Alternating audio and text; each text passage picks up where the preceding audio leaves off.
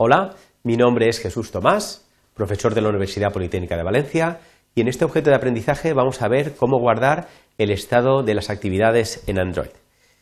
Los objetivos que vamos a cubrir van a ser los siguientes. Vamos a resaltar cómo eh, cuando creamos una actividad esta puede ser destruida por el sistema, eh, digamos, sin nuestro consentimiento.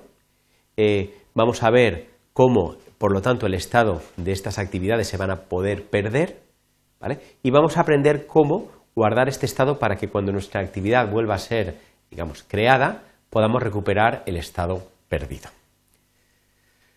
Muy bien, eh, a diferencia de los sistemas operativos convencionales, donde eh, una aplicación una vez creada, esta no es destruida hasta que el usuario así lo decida, en Android va a poder eh, destruir las aplicaciones bajo ciertas circunstancias. Realmente existen dos posibilidades.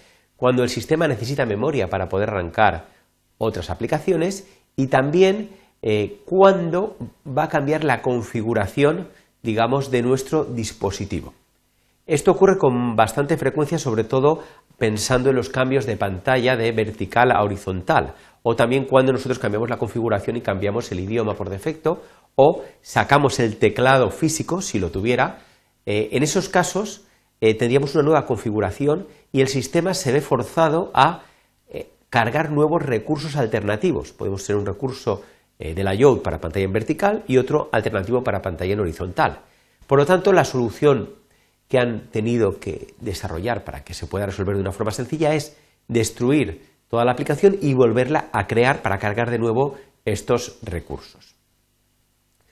Una vez que la actividad es destruida, por cualquiera de las dos razones que acabamos de, comentar, eh, cuando el usuario, pues, si es un cambio de configuración enseguida o si digamos, eh, ha pasado en segundo plano y es destruida y el usuario vuelve a navegar hacia ella, digamos, se volverá a crear. Pero al volverse a crear, todas las variables que teníamos almacenadas, todo lo que es el estado de esta actividad, se va a perder.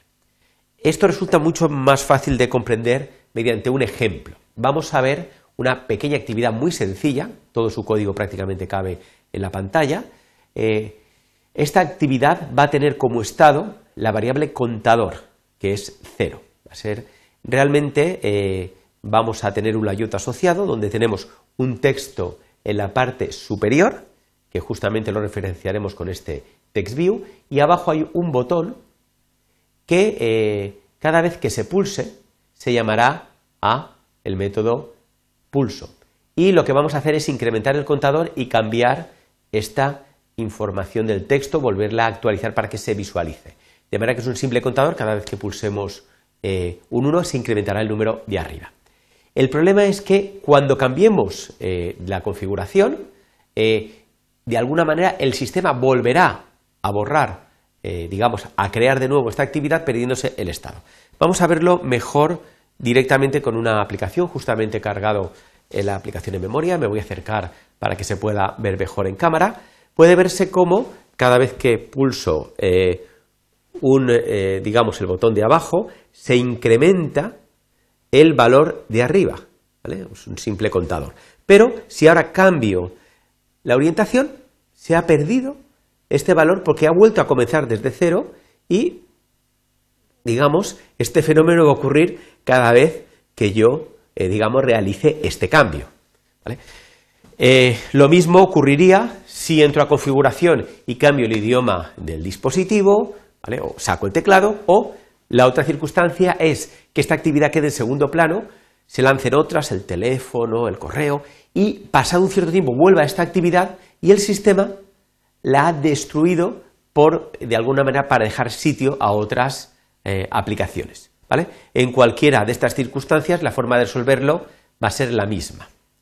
Va a consistir en utilizar los métodos para guardar el estado son onSafe instance state, ¿vale?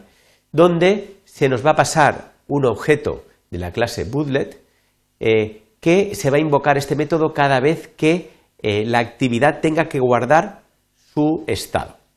Esto lo va a determinar el sistema. El sistema sabe pues, que va a cambiar la orientación, la va, a destruir o por falta de memoria la, tiene que quitar, en cualquiera de las circunstancias llamará este método. Nosotros dentro de bootlet tendremos que almacenar una serie de valores de diferentes tipos, donde almacenaremos pues, los strings enteros booleanos necesarios para almacenar el estado. Eh, para restaurar este estado se puede llamar eh, al método onRestoreState basándonos en el mismo bootlet que nosotros hemos almacenado aquí. De esa manera nosotros podemos recuperar el estado y este método se llamará únicamente cuando sea necesario, cuando exista un estado previo.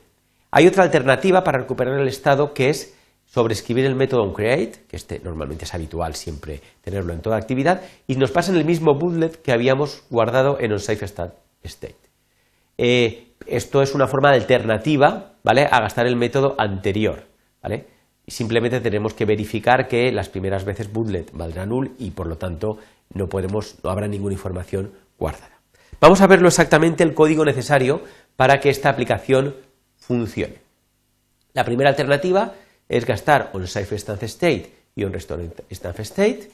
Siempre es importante llamar al super de todo método que sobrescribimos, ¿vale? por si acaso el sistema necesita hacer algún trabajo ¿vale? antes que nosotros, es el, nuestro padre, y eh, es muy sencillo, cogemos este bootlet que nos ha pasado estado y vamos a utilizar el método .int para poner un entero. A este entero le vamos a dar el nombre posición y le asociamos el valor correspondiente a nuestro contador.